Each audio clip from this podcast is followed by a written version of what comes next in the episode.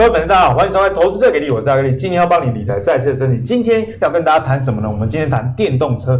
电动车的商机啊，其实算是百家争鸣。但是我们特别留意到有一家公司的董事长对此提出发言，那就是合硕董事长童子贤啊。他怎么说？他说啊，汽车产业的产值啊，可能会到四兆元哦，而且到了二零三五年，可能不只是只有这样。现在啊，他所处的产业是一个六千亿美元的半导体的资通讯的市场，就已经觉得很不。不错，更何况是电动车时代即将要来临。那他为什么会那么说？其实我们在之前的节目中也有跟大家分享，哎，童董事长他的一个这段的论述，现在啊这个答案比较明朗。哎，也就是说，和硕为了服务他的电动车的客户，想要到美国去设厂。这个客户是谁？这个客户就是 Tesla 啊。我们知道说，哎，合硕有跟 Model 3合作做那个中控台相关的一些组装，所以呢，合硕为了就近跟进 Tesla。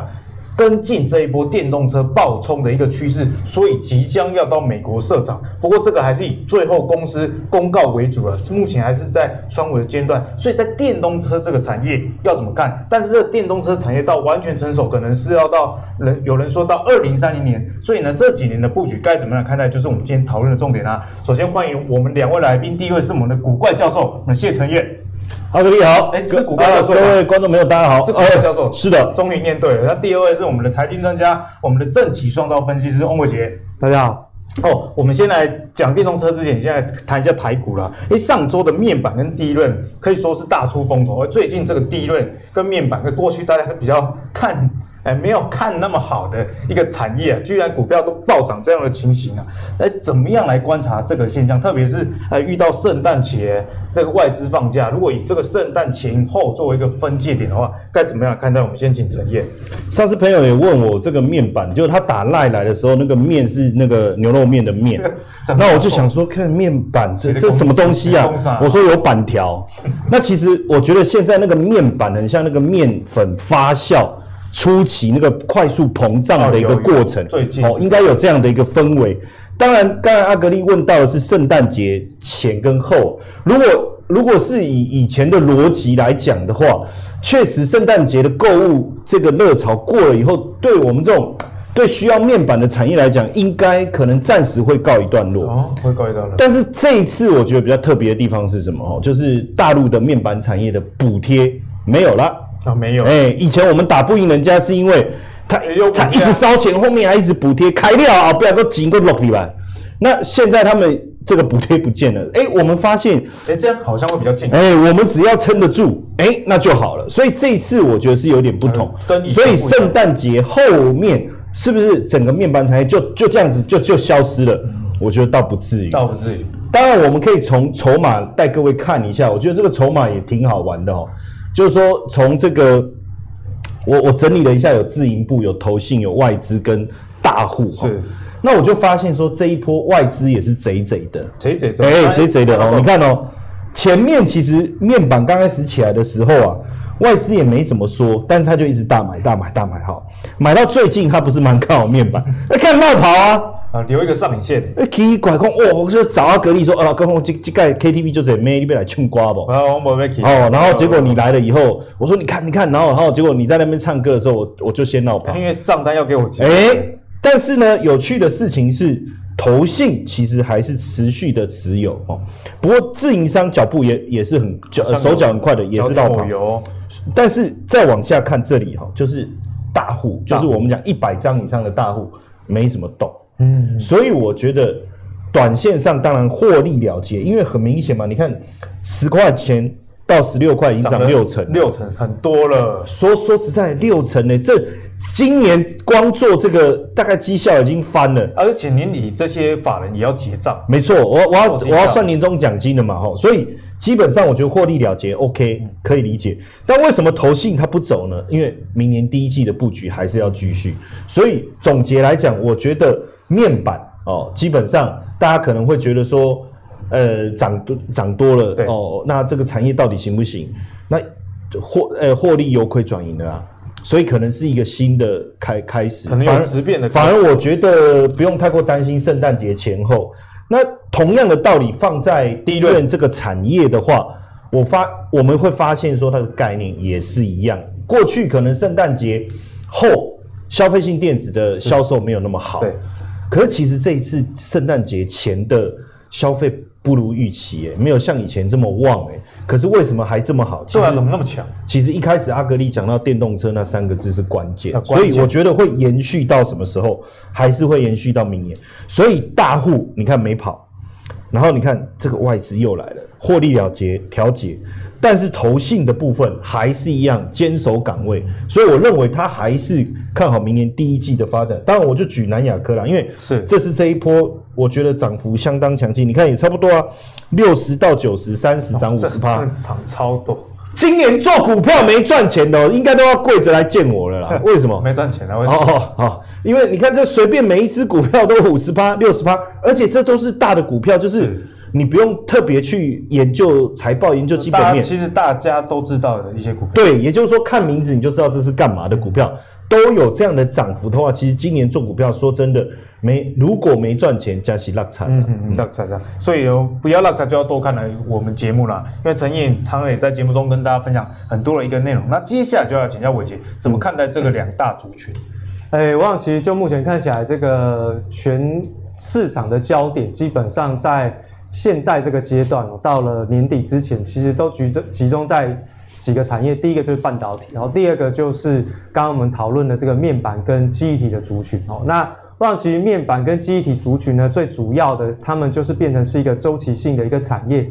那你想想看，面板过去其实刚刚这个呃老师有提到，就是说。他们过去是因为面对中国大陆的一个竞争，那在这个资本支出的部分有一点点比不过中国大陆，然后他们产能一直该开出，所以造成面板价格的下跌。但是现在呢，因为今年以来中国大陆的一个资金的行情其实是比较偏紧缩，所以他们造成了国内的一些相关的，不管是在科技产业也好。房地产的企业也好，其实都出现了资金断裂的一个风潮跟效应，所以其实会造成在面板产业当中有很多的单子就会丢到台湾来。对，那丢到台湾来之后，刚好这一波的疫情，它又带动了一个所谓的这个宅经济的发酵哦，所以其实很多啦，不管你说在家里看电视也好，或者是你要这个远距教学、远距工作，其实 NB 跟 PC 的需求到目前为止也都还算是蛮畅旺的，至少。我们看到会延续到明年的上半年，应该是还 OK。那接下来上半年、明年上半年之后，可能就要再看呃报价的一个情况跟需求哈。那所以其实就目前看起来，面板的一个状况，只要你长期只要追踪这两个产业，面板哦跟这个记忆体，一定要去追踪它的这个所谓的呃外资的。动态基本上都可以掌握的还算蛮不错，那所以其实在这个这两大族群的部分，我个人认为还是有机会，只要你没有看到这种外资是筹码连续性的落跑，基本上应该都还 OK 哈。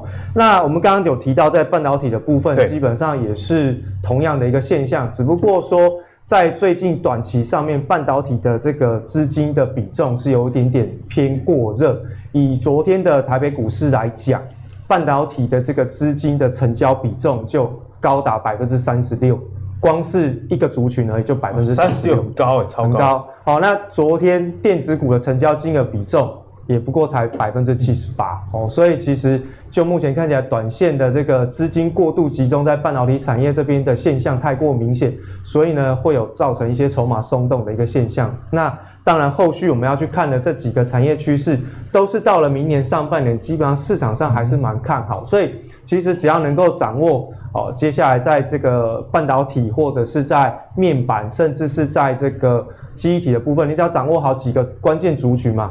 记忆体你就看谁，刚刚这个呃这个教授提到嘛，就是说南亚科的部分。另外呢，华邦电哦，你如果说哎南亚科好像有点贵，那稍微偏低价一点，华邦电你可以稍微留意。还有另外一个什么 NOR Flash 的旺宏哦，这三档个股其实过去这两三个礼拜当中，外资买超非常非常凶的哦，那就更不用讲面板的这个所谓的呃友达跟群创。那当然还有一档是这个所谓的这个彩金，那彩金当然会有一点点这个集团做账的影子在里面。交加最近很强，对，所以这个呃，可能你如果把这个呃集团做账的色彩排除掉之后，我个人认为你就看友达跟群创就好，看就看大支，看龙头，嗯、那就是会是明年可能在第一季你要去这个所谓台北股市有所谓的本梦比行情啊，或者是这个第一季的一个。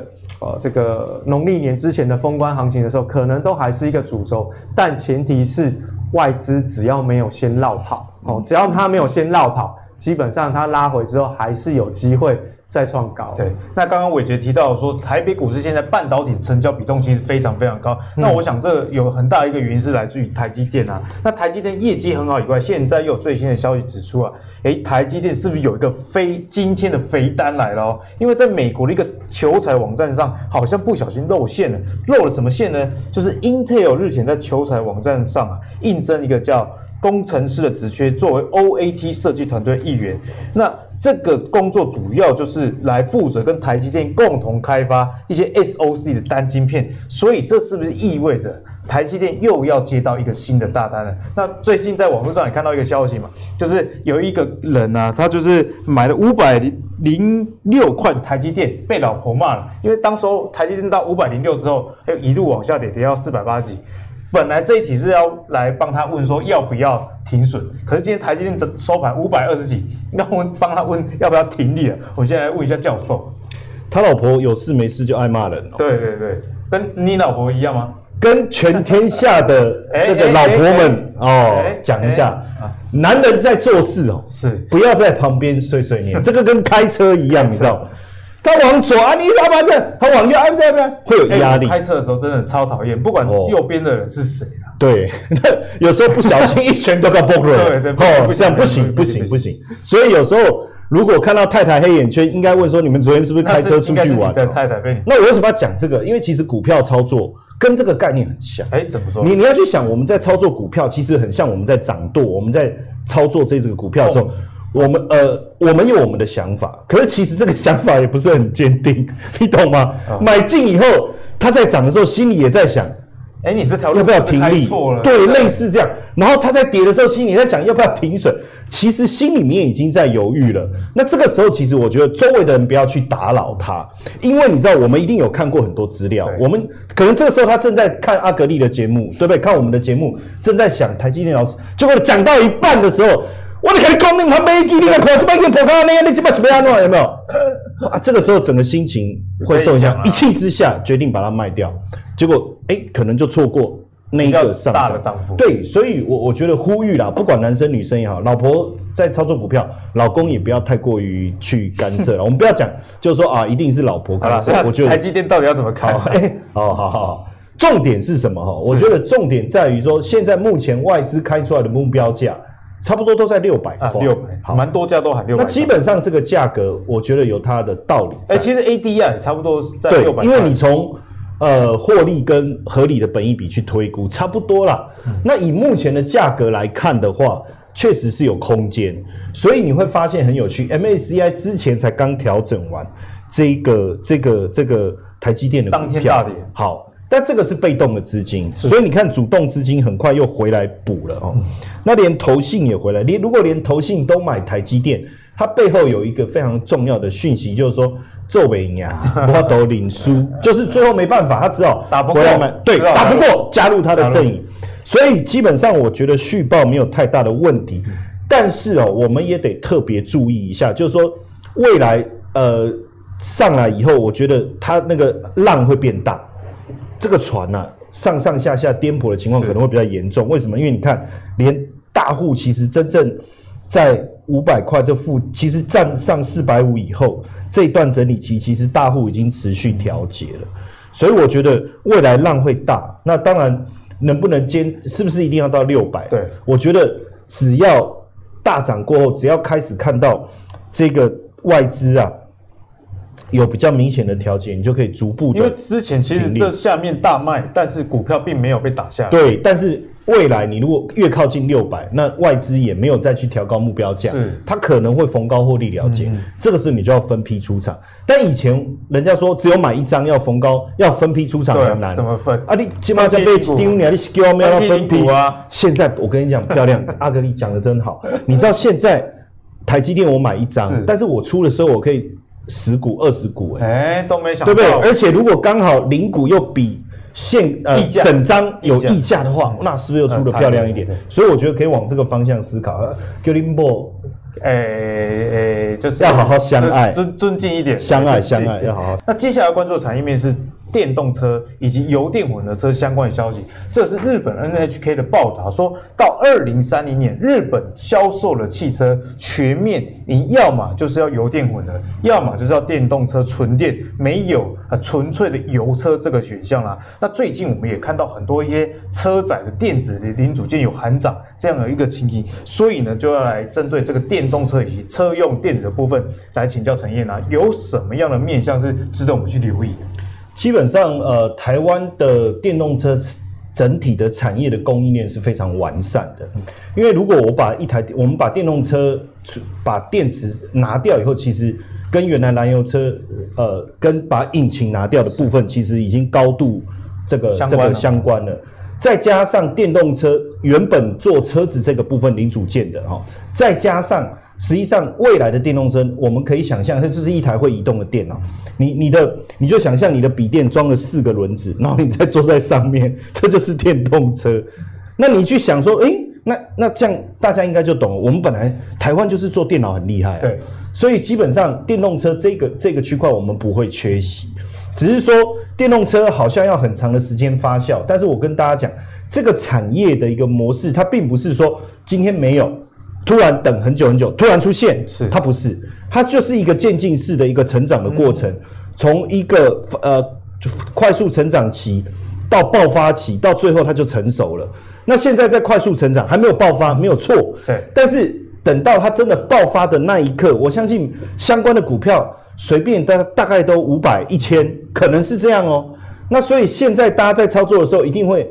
觉得不太舒服，哎，怎么有时候好像说不错，有时候又下去。可是我觉得现在就是在考验两个人感情的时候，对不对？就像有有有的人，他跟跟他的另一半弄了一个 YT 频道，然后每天就出去拍生活大小事。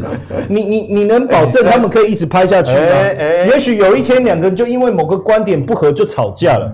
但是这个就是我迈向婚姻非常重要的一个转折期。对，好，那等到进入婚姻，两个人感情大幅加温，对不对？然后后面就离婚啊，不是，后面可能感情成熟了，他的火花就比较少。其实我觉得电动车就是这个观念，所以现在在选电动车概念股的时候，大家会觉得说，我们每次在讲电动车概念股，怎么跟以前我们在讲汽车股很多是重叠？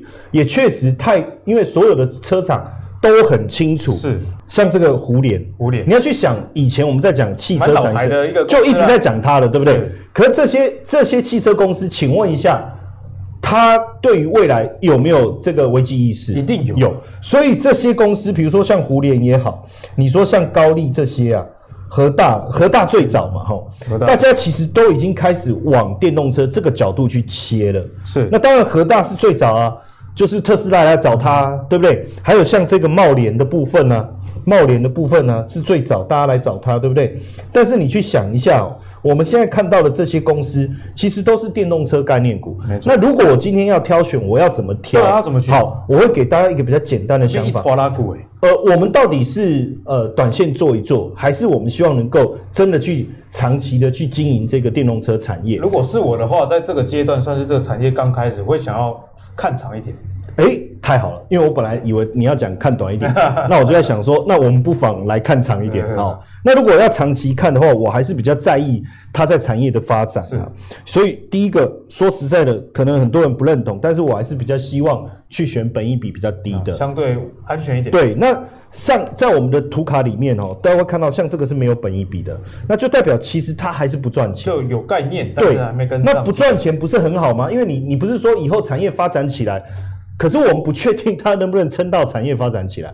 不要说那么多未来嘛。对，没错，没错。现在，所以呢，比如说像你看茂联，好，不论它的本益比也好，不论它的这个股价净值比也好，其实都相对来讲不算高的情况下，的平均本益比大概二十几倍了。对，那表示哎，他们还没有这个发挥它的这个潜力，对不对？那再来就是，哎，在产业的潜力还没发挥的情况下，它的营收就已经。稳定的在成长了，那基本上只要是这样，我觉得都可以纳进来。茂联一直以来都是一个基本面蛮好的。对，所以如果我们仔细看，其实像茂联啊、高技啊、康舒，对不对？都还算不错的。好，然后呢，再来像这一页啊，比如说像这个呃嘉百玉，哦，像胡联、像建策，就符合我们的一个要求。就假设这个前景没有爆发的话，至少当前的基本面还是 OK，不会受伤害。这至少就是说，至少就是说，它还是有一个稳股股票的表现还是相对稳定。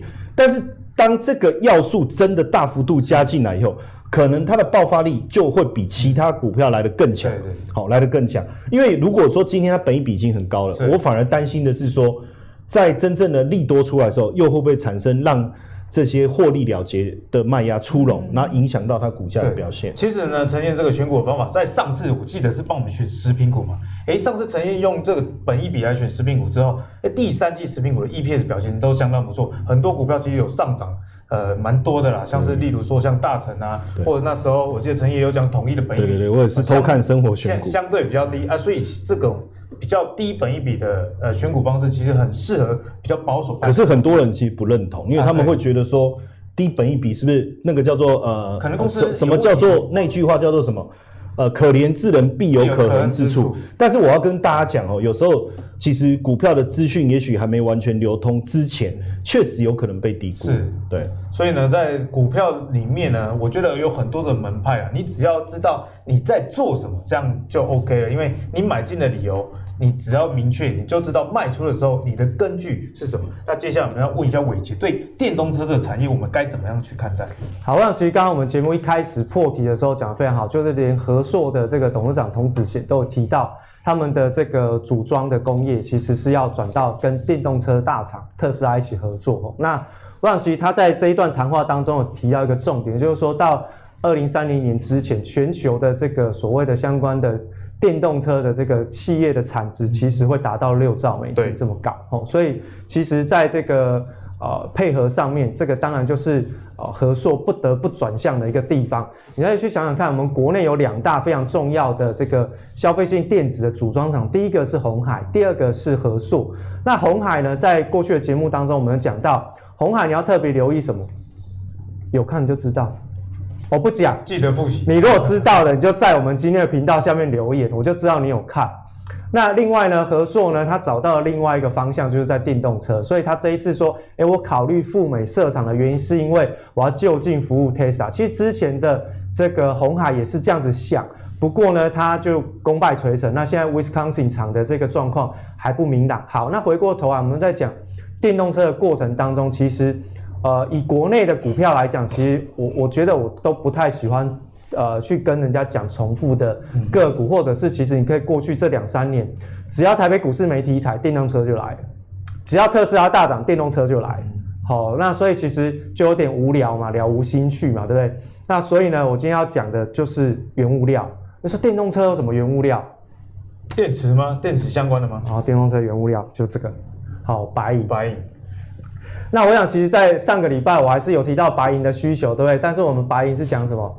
太阳能的导电浆嘛，嗯、对不对？好，那所以呢，其实在这个白银的部分，它其实也有是在应用在汽车工业的部分，尤其是根据研调显示，在接下来，如果你汽车工业转到电动车的行业的时候，白银的需求每一年复合成长率百分之五，百分之五。那等一下，我会给大家看一下白云最近的一个 K 线的表现。它的表现在贵金属当中相对是强过黄金，为什么会强过黄金？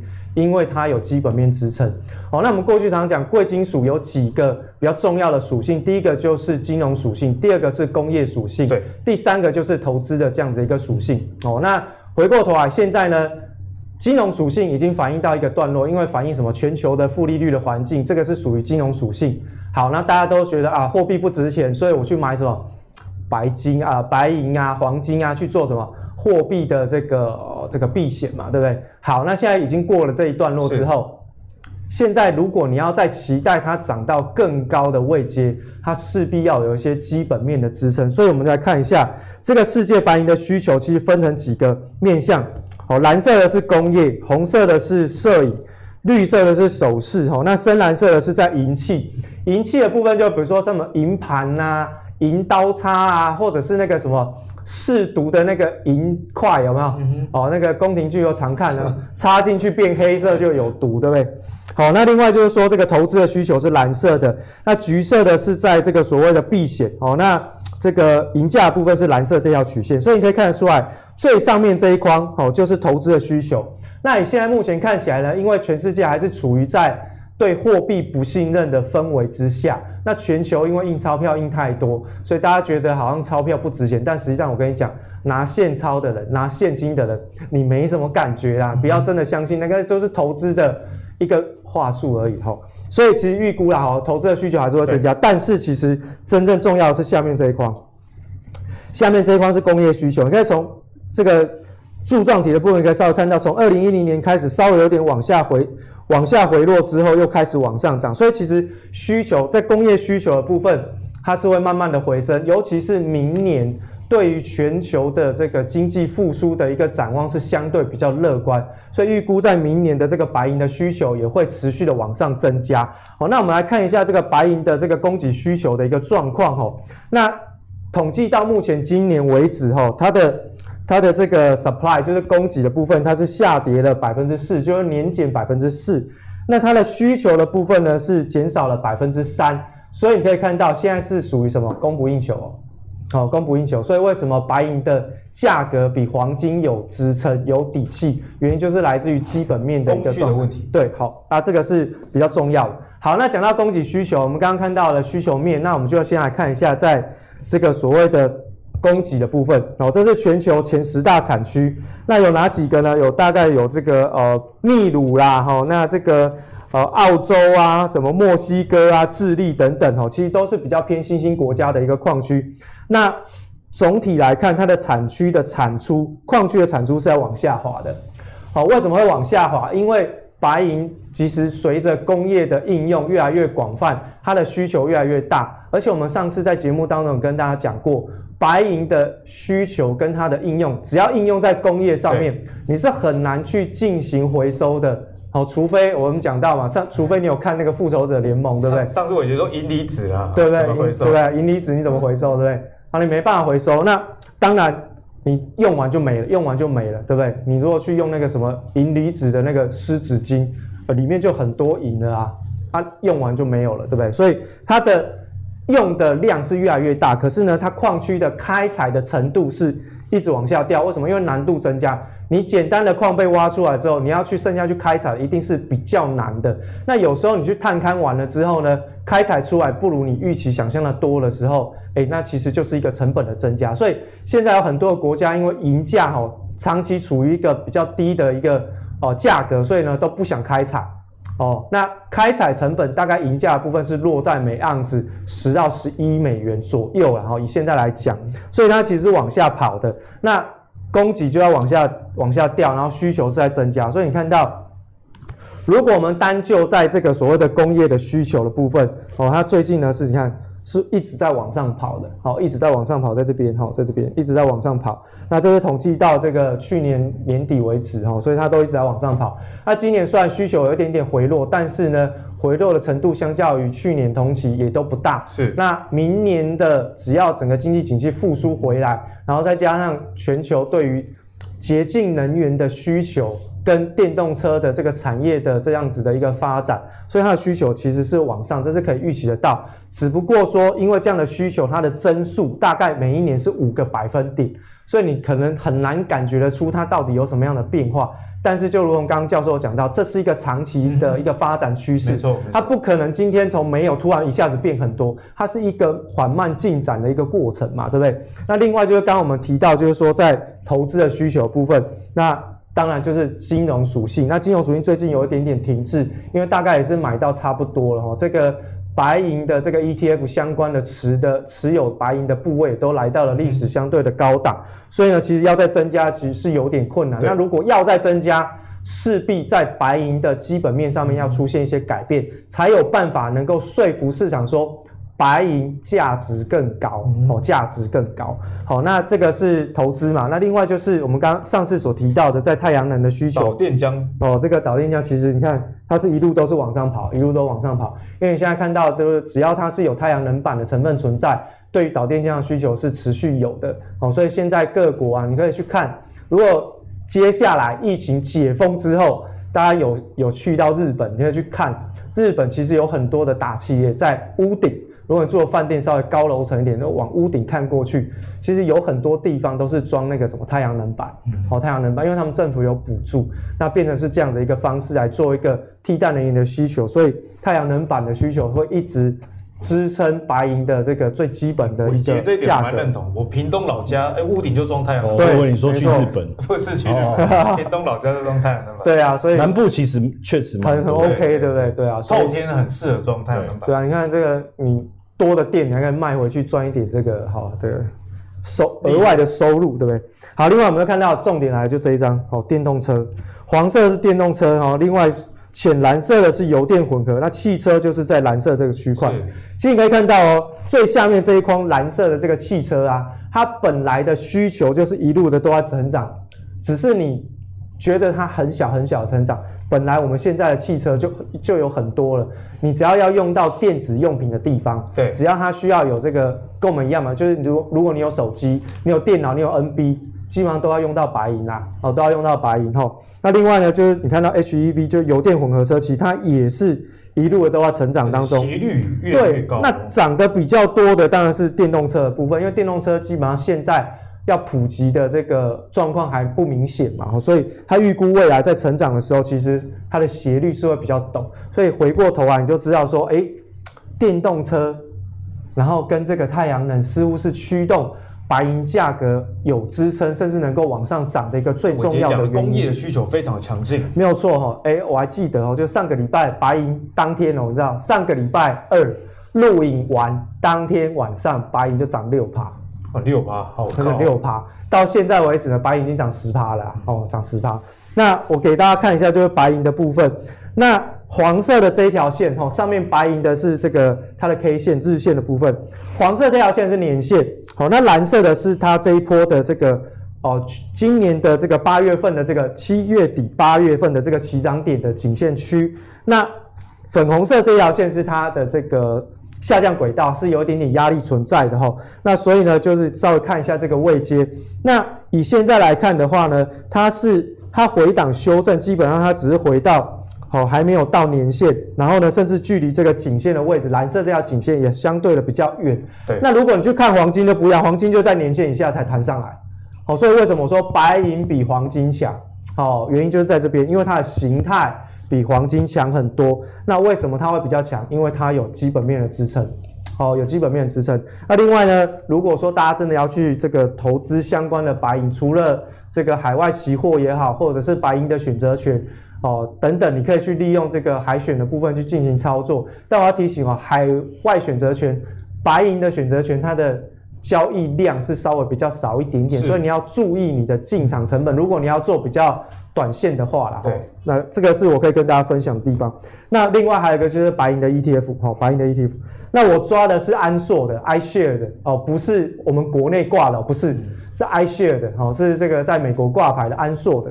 那这一档 ETF 呢，它是自己有进场去买白银部位，也就是它有实体持有白银的那个银条块的哦，这很重要，哦，这个是它有有的一个支撑。那你可以去看啊，基基本上挂在美国的黄金白银的这个最大的 ETF，基本上都持有。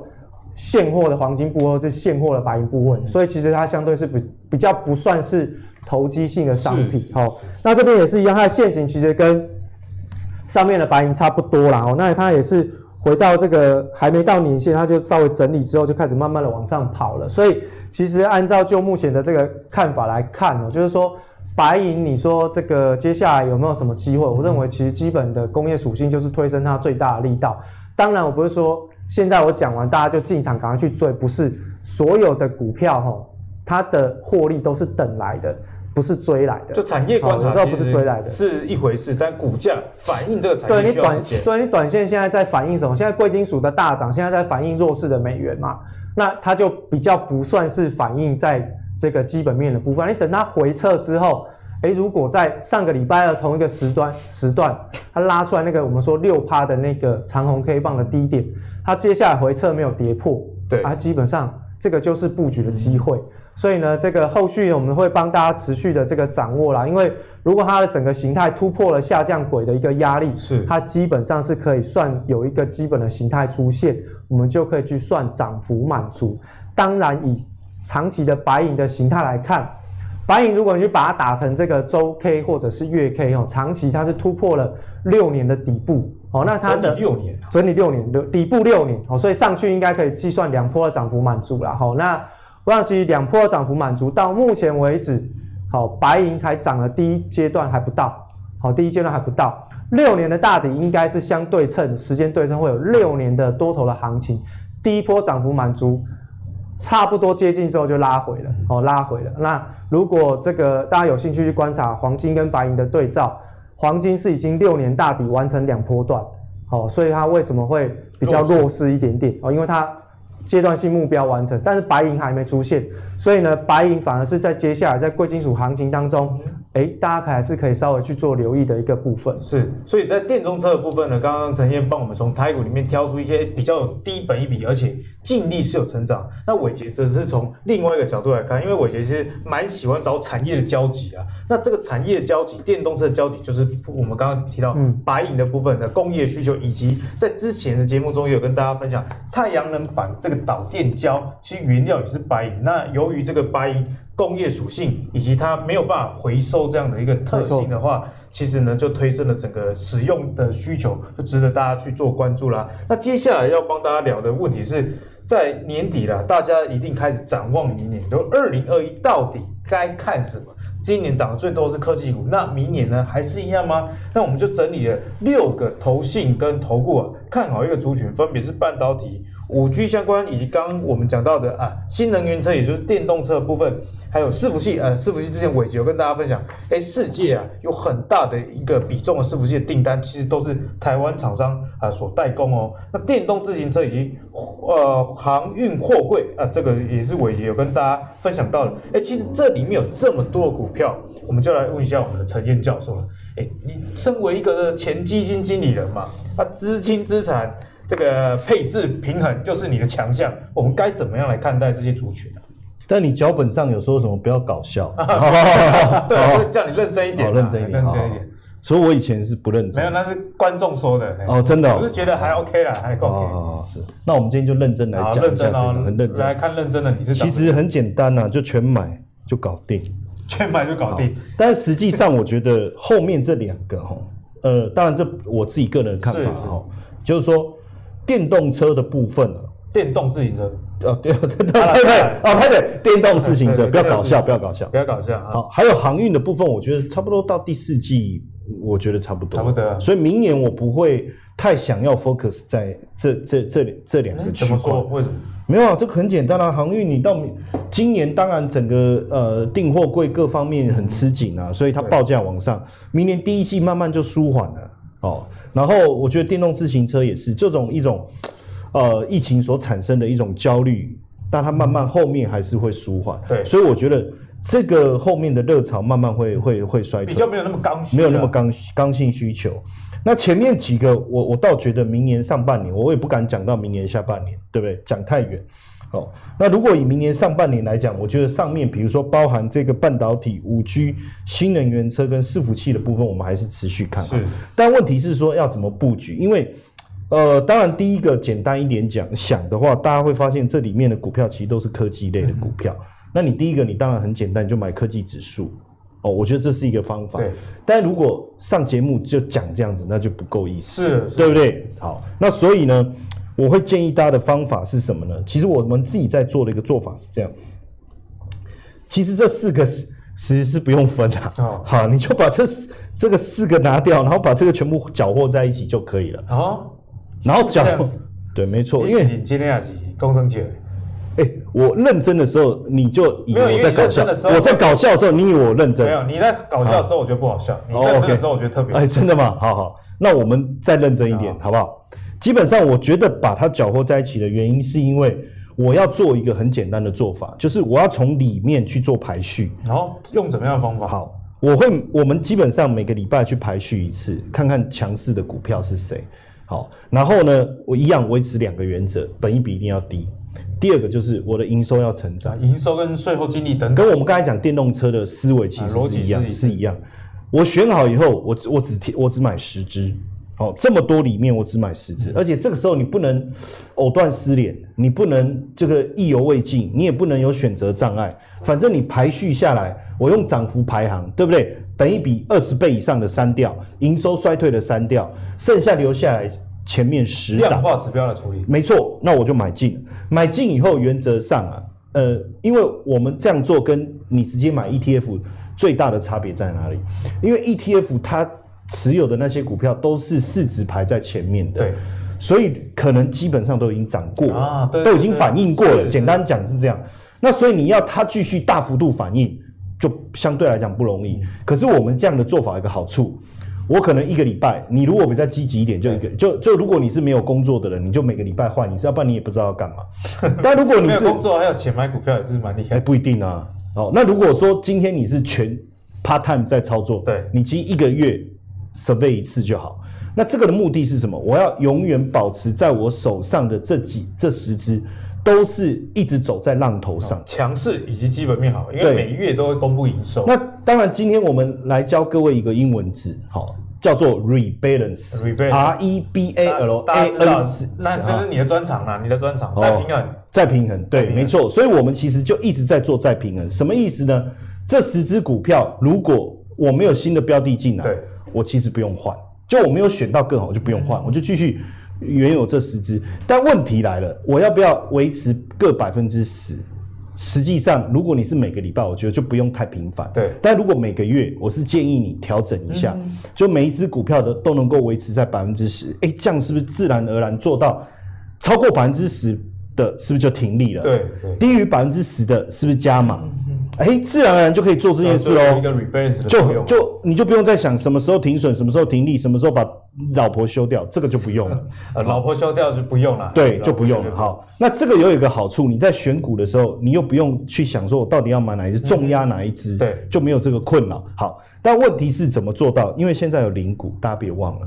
所以其实做零股就可以了。哦、对啊，因为你刚刚在讲，我想说要多少资金部位才要做这些？说真的，如果以前我我刚才这些讲完以后，你你你其实节目录完就可以剪掉啊，对对，对，对，然后就然后就说这一段其实是多余的，因为没办法操作。可是我现在十月二十六号以后零股上市以后，你知道我们这个做法未来绝对会成为显学，真的假的？而且你要知道，绝对就是我们这个节目叫什么？投资最给力，投资谢谢节目都忘了，投资最给力不是啦。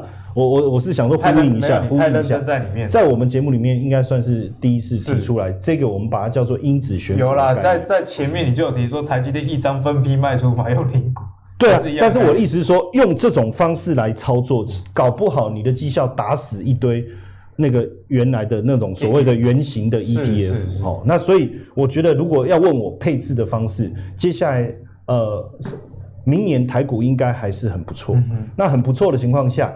在那里追逐个股啊，今天追只，明天追那一只，追到后面我觉得太辛苦。有时候买这只个股，然后没有涨卖掉，哎，马上就卖在起涨点。没错，没错。所以这个这个一篮子的配置是大家可以多加思考一下。思考的。那我们刚刚讲到了那几个产业里面，第一个其实就是半导体。那之前伟捷有跟我们分享过，哎，台湾半导体，哎、嗯，虽然有龙井，但是还是有一些对隐忧在里面。对对对。那之后在这么好的行情之下，我们该怎么样去看待这一波半导体的未来？我想其实半导体哦，这个这。一次的这个行情的确是非常的强劲。今年以来，呃，不管中美贸易战怎么打，不管中美科技冷战怎么打，唯一没有受到影响就是半导体产业。那尤其是到了下今年的下半年，第三季、第四季，你会看到半导体产业从上游涨到下游，基本上涨过一轮了。好，然后包含像我们之前帮大家在节目当中讲到的这个环球晶，其实也都大涨一波上去。那所以，其实，在半导体的这个产业的浪潮当中，我们现在很怕是什么，知道吗？他把后面两年都涨完了，啊，提早反应完。那 如果把后面两年都涨完，那可能哦，半导体产业到了明年，它因为今年高基期的关系，它可能就会表现不如今年那么样的亮丽。我不是说它会跌，而是说它可能会有一个震荡。它震荡在来回的时候，它可能就变成是一个超级大箱型，哦，来回震荡，然后表现会不如今年这么样的漂亮，而且。今年基本上是没什么悬念，我觉得资金全部就是一窝蜂，就是抢进半导体就对。你只要看到有“半导”两个字的，全部都压，都会中，哦，对不对？那所以其实呢，在这个半导体的产业当中，唯一哈，唯一哈，我觉得到目前为止还没有真正发酵的，上一次我们在节目当中提到，哎，真的，我觉得哈，这个如果大家真的没有看我讲环球金那一集，哈，真的要回去稍微看一下，因为还有另外一档股票叫文茂，啊，文茂这一家公司呢，它是做这个哦生化镓，然后 PA，哦，那我想其实它在未来的半导体的领域当中，也是一个非常重要的这个存在。为什么？因为稳懋这间公司，我们上个礼拜又讲过，我们都一直重复讲同样的东西。稳懋这家公司呢，在全球市占率百分之七十。好，那你看到最近短线上面，全球市占率百分之六十的日月光哦，已经往上涨了哦，在反映落后补涨。那稳懋的部分，它涨势比较温吞，为什么？因为其实我们有讲到，上一回稳懋在挑战三百三十五以上的这个。历史高点的时候，其实它需要一个更强的动力。其实它，我感觉就跟我们刚刚讲白银一样，对，它股价相对在强势，来到高档。那有什么样的契机能够让它去突破那个高点，让现在的所有高点全部变成是支撑，变成是地板？那就要看它的基本面的一个转换。那它现在正在研发所谓的第三代半导体相关的一个技术。那他是跟谁合作？跟宏杰哥合作。那所以呢，在这样的合作激荡之下，我们期待它未来的短线有一些比较明确的讯息发生。有时候哈，就是说像这种个股，其实它就是没市场上没有注意到它的时候，它就是很温吞。可是当市场上注意到它的时候，它又已经涨停板，所以怎么办？那你就只能说，现在的资金它的逻辑什么？现在资金的逻辑是买最大，买最强，对不对？最大的什么？台积电啊，最强的嘛也是台积电啊。可是，在那个领域当中，稳懋是不是市占最大？是嘛？那如果是市占最大，我想其实后续如果真的有拉回的时候，哦，只要它没有去跌破所谓的支撑，基本上哦，都还是有机会去进行布局。所以，如果你说在明年要去呃操作一些相关的个股，我觉得。我们上次提到这个半导体的浪潮当中，我觉得稳懋还是稍微可以观察的一个个股。对，那所以其他的部分，环球金已经上去，我就不建议大家再去做追高。有拉回的时候，大家可以去做留意，因为明年台积电有肥单，对不对？台积电有肥单，它是不是要跟它进货？一样的逻辑，就再来一次嘛。好，一二三四，二二三四，再来一次嘛。好，那再来一次，你就回去再去看。诶，如果当时候环球金又没跟上。台积电的脚步，那是不是又是你的下一个布局机会？所以周期循环是这样子看来的，欸、没错。那所以就是这样一波一波涨，因为到目前为止，你看到到昨天为止台北股市半导体全面喷出，半导体全面喷出，那等于什么？短线比较偏过热，那就让它筹码稍微冷静一下，冷静完了之后，等到市场上都遗忘它，你再回来看，哎、欸，那我们怎么样在节目当中帮大家聚焦你接下来要看的重点？因为我们怕什么？今年超强势的，比如像是联发科、联电或者是台积电这一种，好、哦，我们怕的是它已经反映完明年甚至到后年的这个获利的状况。如果反映完，那明年就表现没什么空间。可是还没有反映的这一些个股，反而是我们接下来你有机会在进场观察的时候的一个重点。对啊，因为像台积电，它算是半导体的一个领头羊，但是半导体其实有上中下游。那之前节目中有跟大家分享过日月光，那你台积电涨，那这个比较下游的封装厂，嗯。不涨好像也是很奇怪，啊、所以其实，在节目上跟大家介绍这个产业的架构，其实就是为了让大家找到真正有机会哎落后补涨这样的一个族群啊。那最后呢，要来问一下陈燕啊，最近美元啊持续的在走弱，那例如说像黄金啊，或者是一些其他的商品，我们该怎么样去配置？好，因为呃市场上现在对美元的看法，像呃大部分一致性的都是看坏啊，所以我们也不太可能跟大家背道而驰去看好。好好好，当然有几个原因呢、啊，这个我我不详述哦。简单讲，当然还是因为市场美金太多，不断的宽松的情况下，哈，所以美元持续走弱。这个是很重要的一个趋势，而且如果我们仔细看美元指数的线图，你就会发现它是一波一波破底。对，好，那现在明年甚至有传有传言呐、啊，这个华尔街的看法说美元可以再跌个十到二十趴，哇，那那是会跌得蛮可怕，可能会跌到会不会跌到最早？其实美美元从二零一四年那一波上来，那时候是七十几、七十八左右，那有没有可能跌回那个点？哦，我们目前如果照华尔街的看法好像似乎他们有这样的一个思维，但是在这样的情况下，我们也确实看到后面这个就是期货，呃，机构法人他们目前对美元的布局。对，目前确实，呃，这这几周美元的期货的净空单又为开始增加了，然后美元也跌破了，你看持续的，我看都快要跌破九十了哦，都要快跌破九十，所以美元的部分我还是看弱。那当然，在美元持续偏弱势，台币相对偏强势的情况下，我我们当然也不不认为说美元就从此消失就不见了，对对不对？哦，就一一看美元账户，然后他很调皮跟你说啊，我不见了，不可能。它还是会在。那在这样的情况下，我觉得多换一点美元，好，是陆陆续续来，不用一次到位。对，好，换一点美元。像刚才伟杰说要去日本玩啊，要干嘛？未来这些美金 是不是就可以拿来去做一个交换？哦，这个是我我觉得不是刻意要去投资美元或它会发生转折，什么未来会有大波段的思维。我们纯粹就是就货币市场。你要做未来的一些投资的一个需要，就有些人如果想要投资美股，哎，这时候美元就适合去买。对，呃，你可能又可以赚到一个汇差，未来又帮你做赚汇差。那当然，美元走弱的情况下，照道理黄金应该要大幅度上涨。但是其实，在投资市场上哦，我谁都不怕，我就只怕大妈，只怕。哎，对对，就大妈来了，闲人回避哦，生人回避，大妈真的很猛，很猛很猛。我看到去 Costco 看到大妈，我就闪了。哦，那你在在黄金市场大妈大幅采购情况下，实际上就把黄金的价格 给卡住了。所以等大妈离场，我才决定要不要投资黄金，要不然连华尔街都败给大妈。华尔街现在现在形容大妈就用就是一个专有名词叫 DAMA，那很可怕。所以为什么这一波黄金推不动，就是因为大妈的一个因素啊。当然，呃，在讲投资的时候，我我跟伟杰一样，我也不喜欢讲别人讲过的东西。哦，那他刚才讲原物料，所以我也没有。他讲白银，你也不能讲白银的。对，所以我讲铜。那基本上很很快的带过，哦，就是说铜价为什么这么强？其中一个因素跟电动车需求大幅攀升一样，也是正向关系。所以我觉得未来啊，大家一直在看，我刚才一直在看我这个图，我有点看不懂。我想要奇怪，这个指数怎么创新高？哦，原来拿反了。实际上它是在低点。这是什么样的指数？CRB 嘛，就是包含这些贵重金属、原物料跟农产品的一个走势。所以我觉得未来接下来这几年的投资啊，你不妨去思考一下，过去我们很熟悉的一些矿业类的这种 ETF。好，或是农产品的 ETF 也是比较低，重点就是基期低啦。我觉得也可以往这个方向去布局。好，那相信今天的节目呢，大家收获一定很多。那如果你喜欢阿格力的投资最给力的话，记得到 Facebook、YouTube 以及 Apple 的 Podcast 订阅投资最给力。我们下次见喽，拜拜，拜拜。